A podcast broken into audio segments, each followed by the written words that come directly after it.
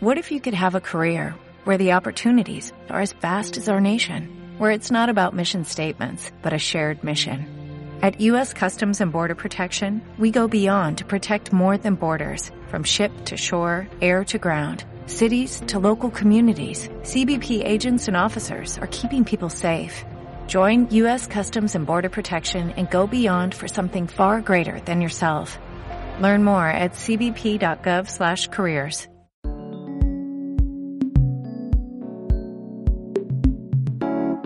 Narrativa sonora.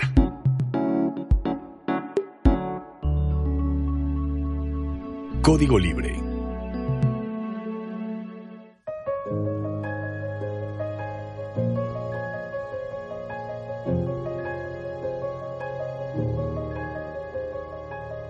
Hablemos de nosotras. Bienvenidos a una emisión más de Hablemos de Nosotras. Para dar continuidad al tema que tuvimos eh, alguna de las sesiones pasadas en el tema de readaptación familiar, el día de hoy continúo con mi compañero, colega y amigo Cristóbal para hablar de algo muy interesante que de alguna forma tiene hilación con lo que hablamos ya el otro programa, ¿sí? Eh, hablábamos entonces de readaptación familiar, lo que implica un cambio en la familia, qué crisis se manifiestan, cómo lo vive la dinámica familiar, etcétera. Entonces, hablando de esta, de esta situación en casa, hoy hablaremos del ciclo vital de la familia. Entonces, es un tema también interesante en el cual se abordarán mmm, diversas situaciones por las cuales el ser humano pasa, que vive y que de alguna u otra forma requiere entonces una adaptación o readaptación. Entonces, pues bienvenido, Cristóbal. Muchas gracias, Mona. Muchas gracias. Este, eh, bueno, pues primero que nada, buenas tardes. ¿Cómo estás? Hola, bien, bien, contenta de tenerte nuevamente aquí. Te dije que íbamos a tener eh, buen, buena, buen público y este, pues darle continuidad de lo que ya estábamos hablando. Eh, les pareció interesante a algunas personas, me contactaron para felicitarte, para eh, que bueno, lo que abordamos la sesión pasada fue interesante en el punto de cómo es cierto que la dinámica familiar, al tener un cambio en un solo miembro, tiene repercusiones en el resto. Entonces, nuevamente te invité para que me acompañaras en esta emisión más de hablar ahora del ciclo vital, situación que implica también entonces muchos cambios.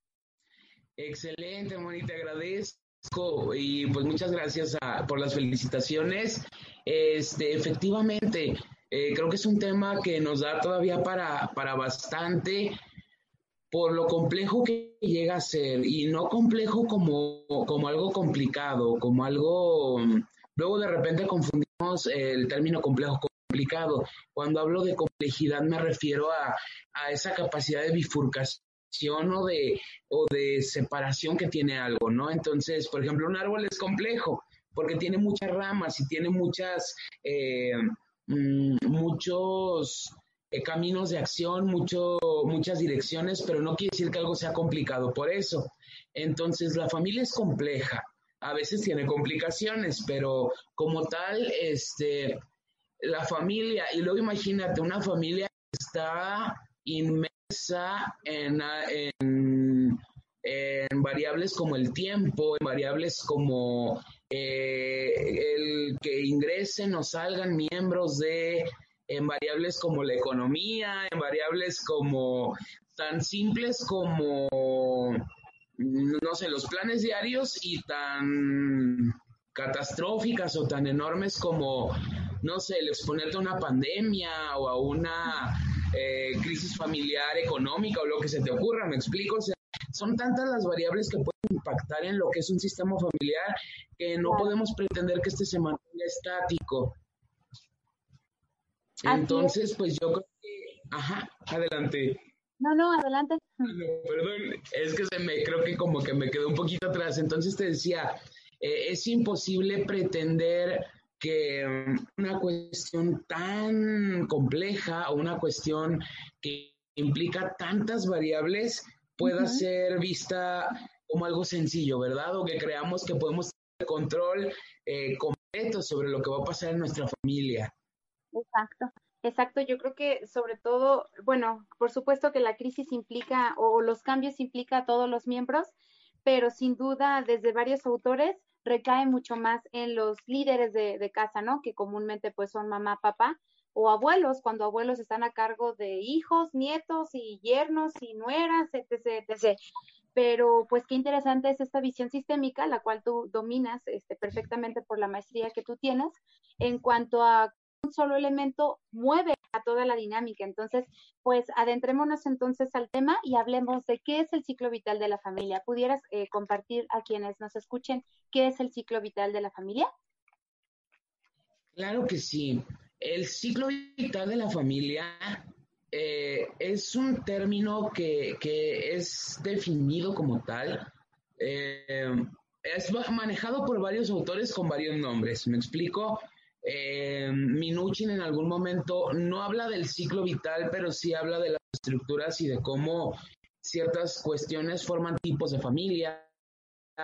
Los autores que son más eh, como modernos o más actuales hablan de la familia eh, o de más bien de problemas que forman un sistema o de problemas que terminan formando, no es un sistema el que forma los problemas, sino que los problemas o las situaciones que a lo mejor no nos vamos a ir a, problema no necesariamente tiene una connotación negativa, sino problema es algo que se problematiza, ¿me explico? Entonces, cómo ciertas situaciones generan que varios intervengamos.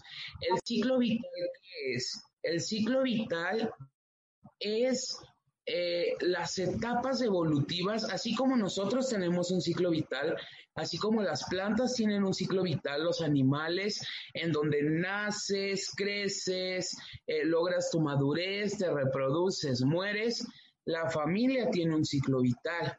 Aunque hay familias extensas y familias nucleares, eh, más específicamente aquí estaríamos hablando de lo que es una familia nuclear y cómo una familia nuclear nace con la formación de una pareja, luego viene la llegada de los primeros hijos, si hay hijos, luego viene la madurez de la familia, luego el crecimiento de los hijos, eh, las diferentes etapas de los hijos también son parte del ciclo vital de la familia. Hijos en nivel escolar, hijos que son adultos jóvenes, adolescentes, adultos jóvenes, cuando los hijos se casan y se van y queda el nido vacío, eh, cuando ahora a los hijos les toca estar a cargo y ser parte del cuidado de los padres y básicamente pues cuando esa familia se empieza a desintegrar por la pérdida de los miembros, que ya digamos la muerte, que no, por lo general una familia no muere, es muy raro que una familia muera por completo porque el ciclo continúa, ¿me explico? O sea, antes de morir una familia ya están haciendo otra, ¿sí me explico? Entonces es como una constante. Pero básicamente a esto se refieren los autores. Ajá. Bien, muchas gracias. Sí, tenemos que dar una perspectiva muy general para quienes, ay, perdón, para quienes nos escuchen que no estén en el, en el área pues de la psicología. Yo creo que uno de los términos, Cristóbal, que más escucha la gente en cuanto al ciclo vital de la familia es el famoso nido vacío, ¿no crees? Porque las demás etapas, pues, aunque las viven, no las identifican como, como precisamente episodios de este ciclo, sino simplemente como un día al día en, en la rutina familiar. Pero el nido vacío, y creo que la mercadotecnia se ha encargado de popularizarlo, este hecho de de que, bueno, cuando alguien se va de casa, entonces viene este nido vacío. Pero bueno, un poquito más adelante hablaremos más o menos de, los episodios que se viven o de las etapas que, que conlleva el ciclo vital familiar, pero eh, hablemos de, de, lo primero, ¿no? Acabas de decir algo muy importante. El, en realidad es complejo, no, no, ahora sí es complicado que una familia muera totalmente, porque como ya tú lo dices, efectivamente, los los quienes eran los padres están envejeciendo y ahora son abuelos porque ya la segunda generación tuvo una nueva, una tercera generación, ¿no? Pero esto sucede cuando sigue habiendo hijos. ¿Qué pasa entonces cuando una familia es de un solo miembro?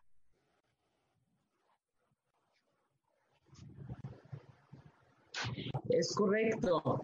Este es muy interesante cómo se va eh, sí, estoy totalmente de acuerdo porque si te fijas es parecido a lo que ocurre con la materia o como con nosotros como seres humanos, independientemente de la, de, la postura religiosa, espiritual o desde como veamos la existencia humana, eh, a fin de cuentas todos somos energía y no nos destruimos ni nos creamos, simplemente nos transformamos, ¿no? Ajá. Entonces, algo así pasa con las familias, algo muy parecido a esto. Eh, las familias es muy raro que lleguen a destruirse. Y eh, incluso yendo al caso hipotético en que una familia se desintegrara por completo, de alguna manera lo que crearon, lo que construyeron, parte de sus valores, parte de, de su esencia como familia, llega a trascender en las personas que, eh, o la familia que no es tan directa, o sea, llegan a generar algún tipo de trascendencia, ¿me explico? Sí, claro.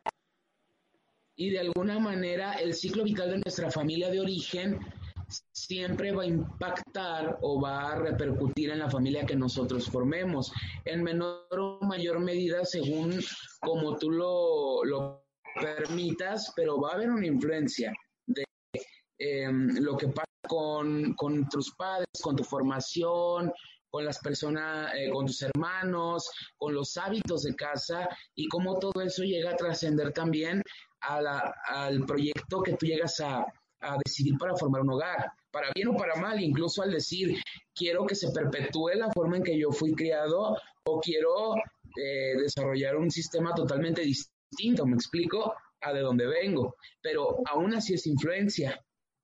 Sí, claro, sí, claro, y es increíble cómo trasciende a través de tantas generaciones un estilo de vida como a nivel familiar, ¿no? Es decir, no sé, mi apellido, los Martínez son así, los Ayala son así.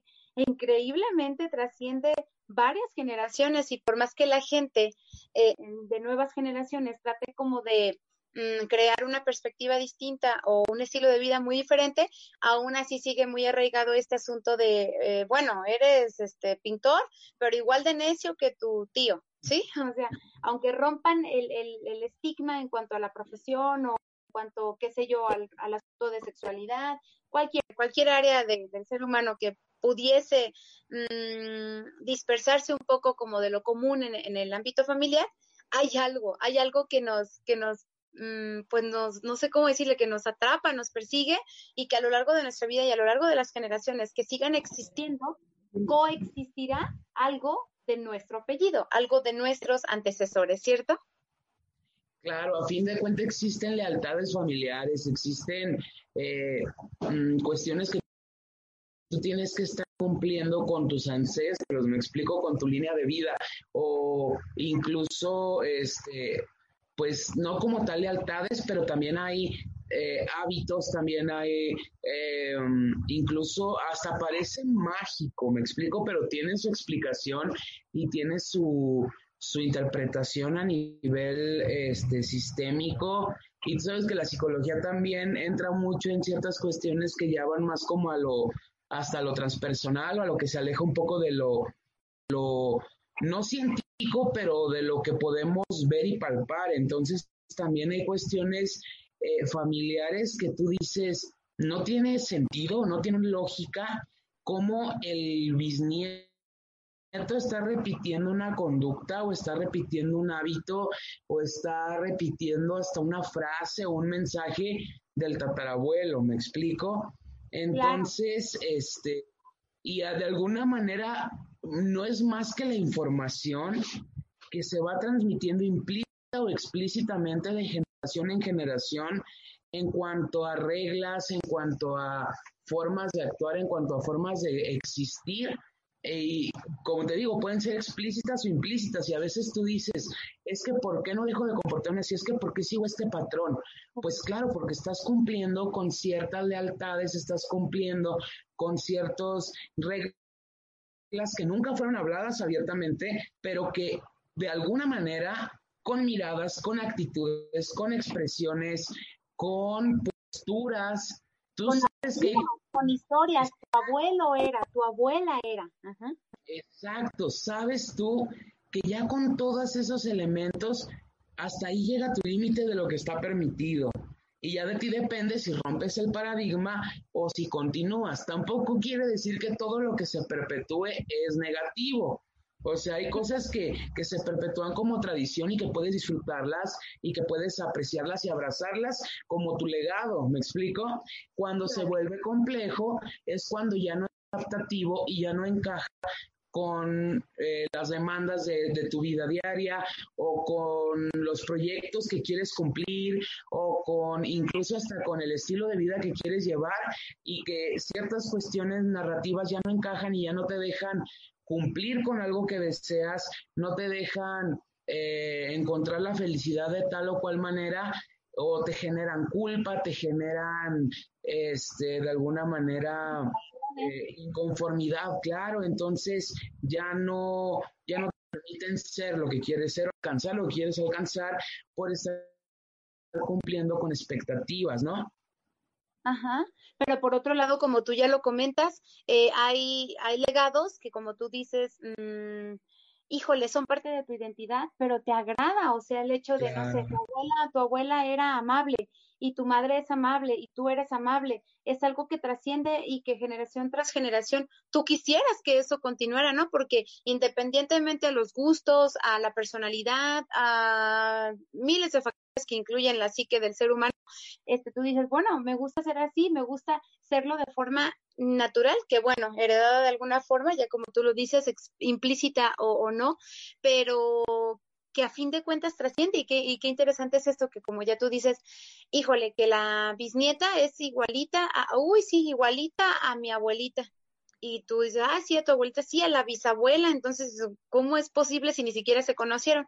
Pues sí, así de interesantes son algunos elementos de la psicología, pero bueno, regresemos entonces al ciclo vital.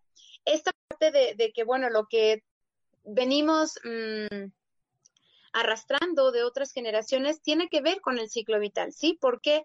Porque el ciclo vital es, como ya tú lo explicabas metafóricamente, es, es esta, este proceso, esta serie de etapas que tenemos desde que nacemos hasta que morimos. Entonces, la familia, desde que se construye, es decir, justo ahí nace. Nace desde que tú conoces a un otro, a, a un otro ser, hombre, mujer, del cual te enamoras y del cual dices, quiero formar una familia. Entonces, para empezar, desde que tú eliges a una persona con, esta perspectiva de tú y yo hagamos una familia, ya cambia, cambia bastante a las parejas que puedas tener antes, como un noviazgo, ¿no? O sea, sí hay una dinámica, sí hay un sistema, obviamente, de pareja, pero la persona con la que ya deseas compartir tu día a día, tus 24 horas, etcétera, pues cambia la cosa. Y justo ahí entonces nace el ciclo vital de la, de la familia.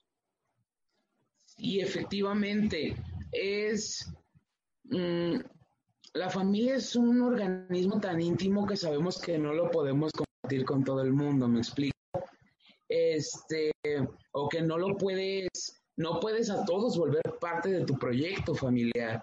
Entonces es muy bonito cuando encuentras esa persona, cuando encuentras esa, ese ser que dices tú, con esta persona vale la pena arriesgarme a intentar formar una familia, intentar constituir algo que de alguna manera es un sistema aún más grande y aún más, eh, vuelvo a, utilizar el término complejo, que si estamos solamente hablando de una pareja o de incluso de un individuo.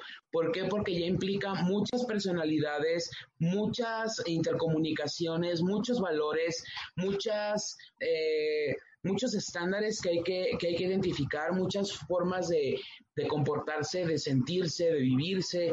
Entonces, para compartir o para entrarle a un paquete de este nivel, pues este de alguna manera implica una decisión, una elección, y ya que ocurre, ahora sí, empezar a formar ya que está la unión, ya que está el vínculo y todos los problemas que implica este vínculo, es no problemas, sino todas las, mm, ¿cómo decirlo? Es que problemas es una palabra muy fuerte para muchos, pero pudiéramos hablar de todos los retos, ajá, ajá, todos los retos que implica formar un, una pareja y buscar una familia y tener hijos eh, por cualquier vía, propios, biológicos, adoptivos, como, como tú gustes, este, o no tenerlos, que también implica la decisión importante de tenerlos, no tenerlos, por qué medio los voy a tener, qué pasa con la llegada de los hijos y todo lo que sigue.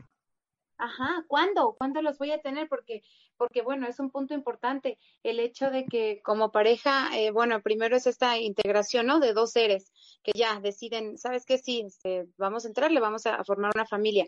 Este, puede que los hijos lleguen antes que, que la pareja se, se, se reúna, pero familia o el ciclo vital de la familia inicia desde que entonces eh, hijos o llega una pareja estable. Entonces, arrancar de ahí es un reto pues increíble porque es conocerte a ti a través de un otro, ¿sí? El, autoconocimiento es fundamental en toda la vida, no importa qué edad tengamos, es súper importante, pero aunado a eso es este asunto de mi vida con la vida de otro, entonces es, o de otra persona, o si son hijos, sea quien sea, pues quien se integra a, esta, a este eh, círculo familiar, es un asunto de, de adaptación constante, que eso es precisamente lo que implica el ciclo vital, ¿no? El ajuste de que, como ya tú lo decías, que puede que familiares o, mejor dicho, miembros se integren o miembros se vayan. Entonces, en este ir y venir hay un montón de cambios, un montón de cambios a nivel económico, a nivel este psicológico, a nivel inclusive físico, ¿no? De salud. Son un montón de elementos que implican el ciclo vital no, no te preocupes. Este, efectivamente, es muy interesante eso que comentas, Mona, porque eh, es una vez más impredecible cómo va a desarrollarse. Tú puedes ah. tener un proyecto y claro que pretender seguirlo, pero hay muchos elementos que ir cambiando, incluso tú vas cambiando. Por eso te digo que el factor tiempo también es algo importante a la hora de, de hablar de ciclo vital no es la misma persona que se casó a los 25 años con ciertos proyectos y, e ideas sobre el tipo de familia que quiere a la persona de 35 que ya está en otro nivel madurativo, que ya está eh, viviendo un trabajo distinto, a lo mejor recibiendo una remuneración distinta, a lo mejor em, avanzando en otras áreas y diciendo, no, ahora ya no va por aquí, ahora me interesa interesaría más bien ir por acá. Y luego por eso a veces no entendemos por qué hay, eh, por ejemplo, por qué se dan eh, crisis matrimoniales, divorcios y demás. Pero es que aquí hay algo importante, que todos los días estamos avanzando y todos los días estamos evolucionando y luego de repente hay quien dice es que esa pareja hace tantos años se veía tan feliz qué pasó, quién hizo, quién cometió un error, quién hizo mal. A veces nadie hace mal, simplemente los caminos se alejan, me explico. A veces es tan sencillo como que los proyectos cambian, las ideas cambian y ahora ya mi idea de familia ya no encaja con la tuya. Hay formas de hablarlo, hay formas de, buscar acuerdos, hay formas de buscar eh, reconectarlo, pero si hasta cierto punto, en algún punto, hasta cierto punto, de alguna manera, ya no puede conectar, hasta cierto punto ya no puedes establecer esa, ese vínculo, pues a fin de cuentas creo que es más sano y es más em, propicio que esas personas pues tomen caminos distintos. Claro que a nadie le gustan ese tipo de, de, situaciones porque son complejas y son eh, implican también muchas otras cosas pero creo que de alguna manera es bueno, es importante saber que la persona con la que estás no siempre va a pensar, no siempre va a sentir, no siempre va a, no siempre tienes que esperar lo mismo de ella, ¿me explico? Y se vale también ir cambiando con ella e ir conociéndola todos los días. Claro, porque como tú lo dices, el tiempo es fundamental en el ciclo vital. Entonces, la energía que se tenía de este juntos, ¿no? Como familia, vamos acá, vamos allá, compremos esto, hagamos esto, este, mm, no sé, remodelemos la casa, qué sé yo, ¿no? Todos los elementos que pudieran hacer como, como equipo, pues obviamente con el tiempo eso va a cambiar, porque eh, a lo mejor ahora alguien se metió a estudiar y entonces ya no tiene el tiempo del mundo para cocinar, o alguien este, entró a un equipo de, deportivo y ya no tiene el tiempo del mundo para ir este, a, bailar, qué sé yo, ¿no? Cualquier dinámica familiar que implique movimiento, la edad te lleva a gustos diferentes. Las etapas de desarrollo humano te llevan a gustos, a pensamientos, a sensaciones distintas de la vida y percepciones también. Entonces, eso cambia. Entonces, la gente, si supiera o leyera sobre el ciclo vital de la familia, entendería entonces que son etapas por las cuales todas las personas que somos eh, miembros de una familia pasamos y si entendiéramos entonces que cada uno la vive de forma diferente, comprenderíamos o seríamos un poquito más empáticos, porque tú dices algo muy importante. Se va el primer hijo universitario y la mamá está feliz y orgullosa y papá o la pareja está este, triste y decepcionado, ¿no? Entonces, entender que cada persona vive cada ciclo de forma diferente. Y no está mal, y ninguno está bien y ninguno está mal, simplemente lo están viviendo de forma diferente. A uno le duele, al otro le da gusto y simplemente son seres diferentes que ante una misma situación a nivel familiar actúan y sienten de forma distinta. Efectivamente, y fíjate, es muy curioso que a veces sí esperamos eh, tenemos expectativas. Sí hay un ciclo vital, sí hay etapas, pero no quiere decir que todas las familias tengan que cumplirlas al mismo tiempo y del mismo modo. ¿Y cuántas veces no pasa que, eh, no sé, tan solo con, no sé si te pasó a todos, yo creo que en algún momento nos ha pasado, pero la comparativa entre primos o entre hermanos de que ya me casé, ya se casó tal, ya se casó el otro, y luego es de, ¿y tú para cuándo? Y ya fuiste chivo brincado, chivo quedado, y no sé qué. Y empiezan las expectativas de, ¿tú para cuándo te vas a casar? ¿Tú cuándo vas a lograr esto? Y luego ya eh, das el siguiente paso, están casados, todo el mundo está casado, bueno, ¿y para cuándo el primer hijo? O llega el primer hijo y para cuándo el segundo y para cuándo el tercero y no vas a buscar la niña y no vas a buscar el niño y no vas a hacer este. O sea, y expectativas, expectativas, expectativas que todo el mundo empieza a poner en ti y en tu familia o en la familia que estás formando para evaluar el nivel de normalidad y el nivel de,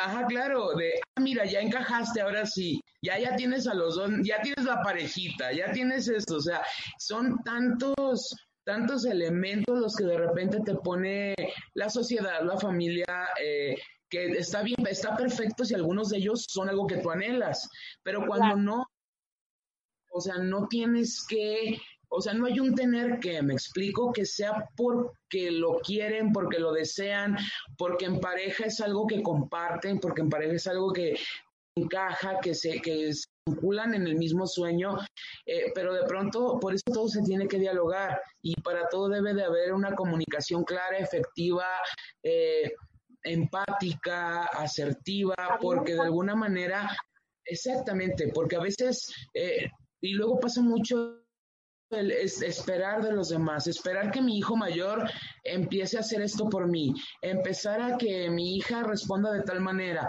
cuando espérate, él es una persona, él tiene un proyecto, él va a decidir y va a empezar a estructurar su camino y cuando empiezas a poner expectativas también en los hijos porque están creciendo, incluso en el desarrollo de los niños, ¿cuántas veces no vemos el es una angustia? El otro día tenía una paciente con una angustia de es que mi niño no empieza a hablar.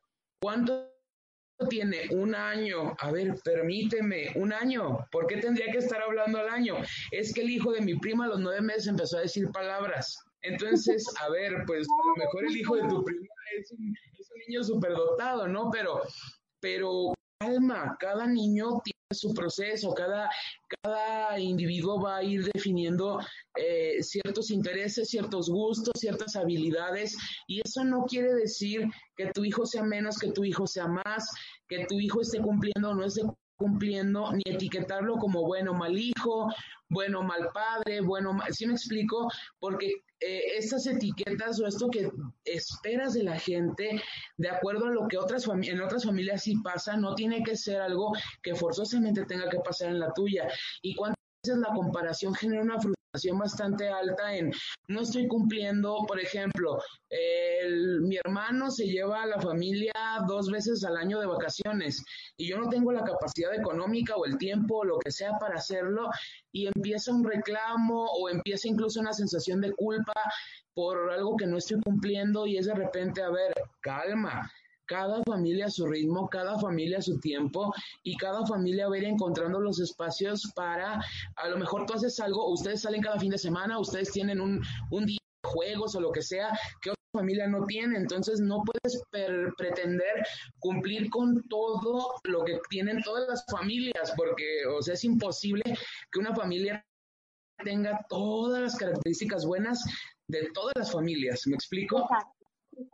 Y aprender, aprender bastante ante este ciclo, uh, Cris, yo creo que a, a, esto, ¿no? A la aceptación de, de que pues cada ser, cada miembro, así sea una familia de dos, de tres, muy pequeña, este, eh, esos tres miembros, esos dos miembros son distintos. Entonces, desde que aceptamos que la persona es diferente a mí, eh, ya es un paso súper importante para este ciclo vital, vivirlo de la forma más saludable en la cual etapa con etapa que se lleve a cabo de forma natural, porque hablas tú de algo muy importante, ¿no?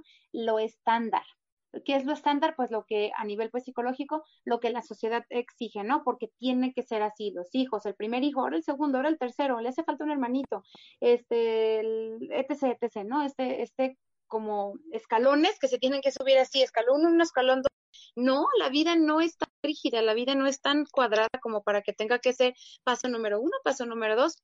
Sin embargo, el ciclo vital se mm, entiende como la forma más, mm, digamos, natural de que del funcionamiento de una familia, ¿no? Una familia, este, o dos integrantes deciden unirse, es muy probable que deseen eh, hacer más grande esa familia y adoptar, este, eh, ya tener hijos o tener hijos nuevos, etcétera. Entonces, lo natural es que estos hijos crezcan, ¿no? Lo natural vayan a la escuela y desde ahí hay una crisis porque la entrada del primer hijo al preescolar y de ahí tienes a las mamás mundo porque entran a su primer día. Yo ya lo viví, saben los que me conocen que soy mamá de dos pequeñas, pero más bien es una sensación de, de independencia, de autonomía, de mucha satisfacción en la cual tú dices, wow, mi hija, mi, bueno, en mi caso mis hijas, ¿no? Mi hija tiene tres añitos y ya va a la escuela y está bien, es un rato en el que no está con mamá y está bien, es entender que, todo conlleva situaciones pues naturales y que van a crecer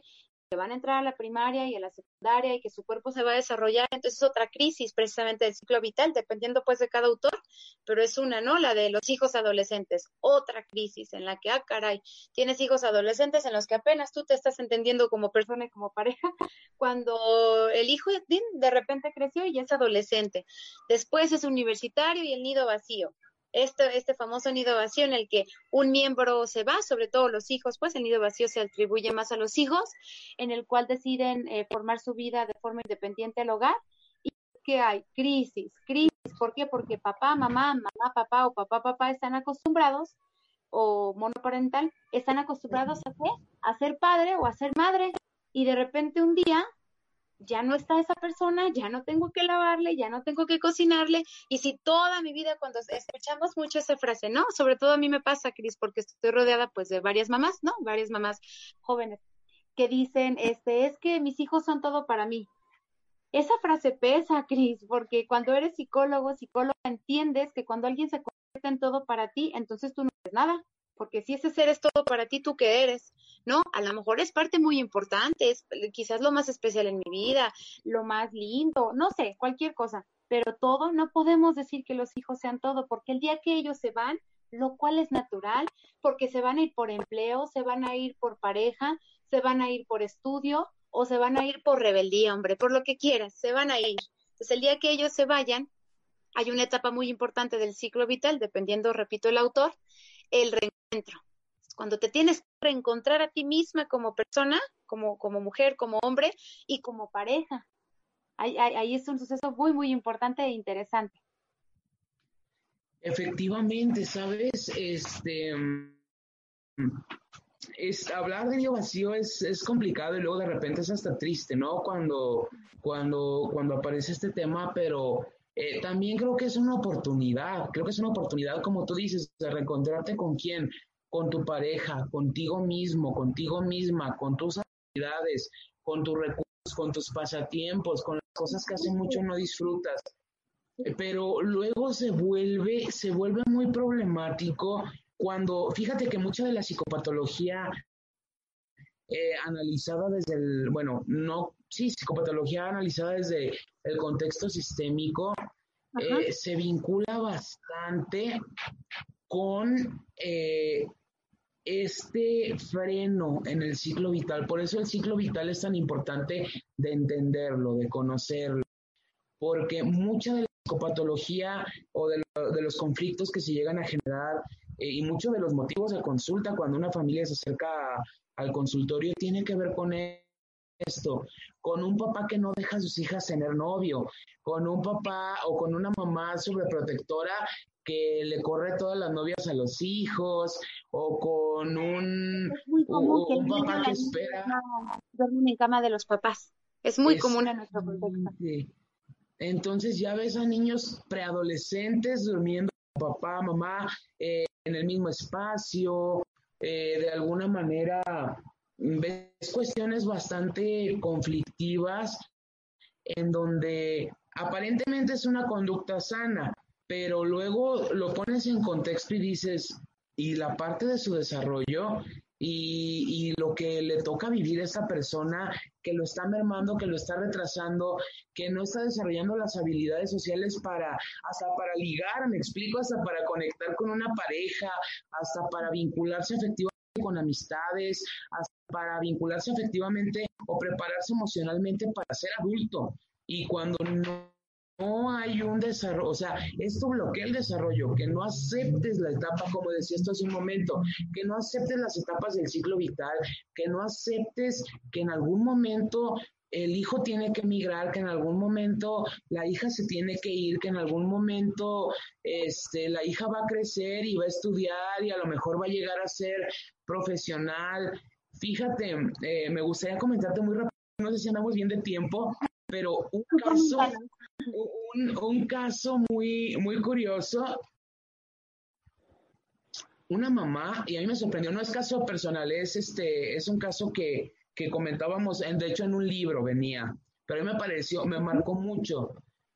Una tendencia inconsciente, una tendencia eh, eh, ahora sí que no, no, no, encubierta, no abierta, de una mamá muy joven, a los 16 años, y sus tres hijas tenían intención de ir a la universidad.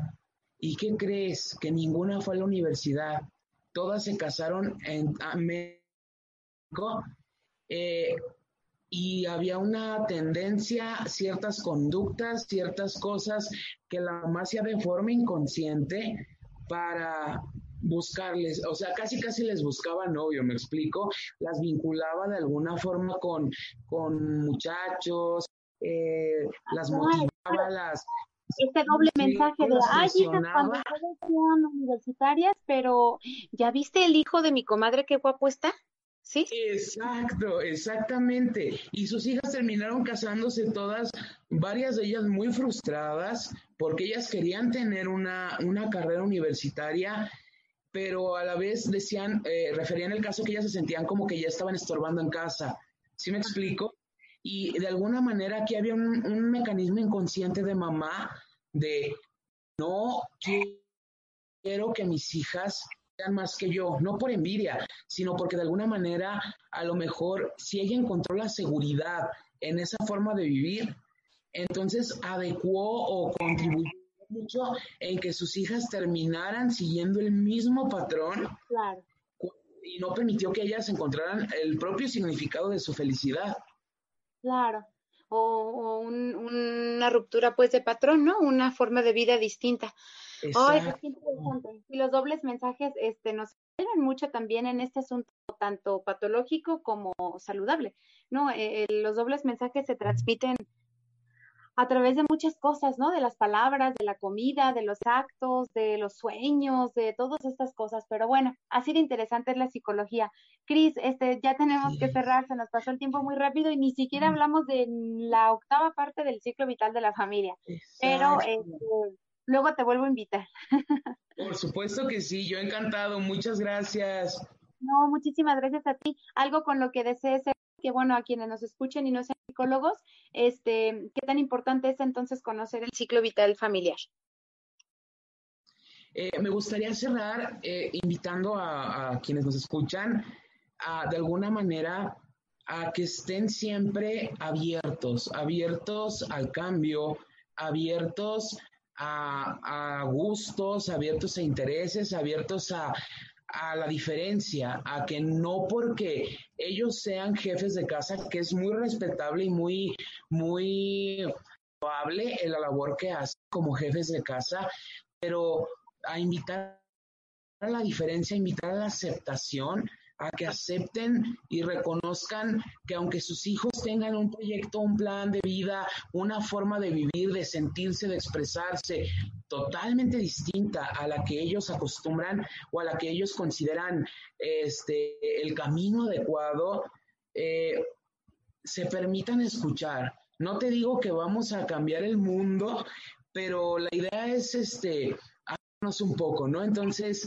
es la invitación que yo hago, permítanse escuchar, permítanse ponerse un poquito en los zapatos del otro, tratar de ver el mundo desde donde está parado él y tratar de entender sus razones. Si después de eso aún así no estás de acuerdo, mínimo respeta. Pero creo que es la forma, o creo que es eh, una idea con la que me gustaría cerrar, que nos ayudaría a convivir más armoniosamente con nuestras familias. Claro, a, aceptar eso, aceptar que yo soy un ser, que el otro es otro individuo, otro ser, que piensa y siente diferente, ¿cierto? Bueno, pues muchísimas gracias. Ojalá que quien nos escuche y vea a través de Facebook, Instagram y Spotify, que por favor eh, lea sobre esto, no importa que no sean psicólogos, luego hay temas muy digeribles como los que tocamos la mayoría de las veces aquí en, en Hablemos de nosotros, temas como muy, muy mm, digeribles para que las personas investiguen y pregunten acerca de esto. Habemos pues especialistas en, en este acompañamiento, pero de lo contrario hay lecturas increíbles que dan mucho aprendizaje de vida. Muchísimas gracias, Cristóbal, y este, nos vemos pronto seguramente. Muchísimas gracias a ti, cuídate mucho, un gusto estar aquí. Gracias, Cristóbal. Entonces, eh, muchas gracias, nos vemos pronto en una emisión más de Hablemos de Nosotras. Hasta luego. Hasta luego.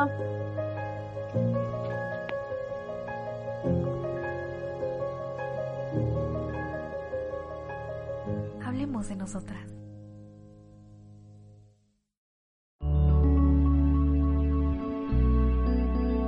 Código Libre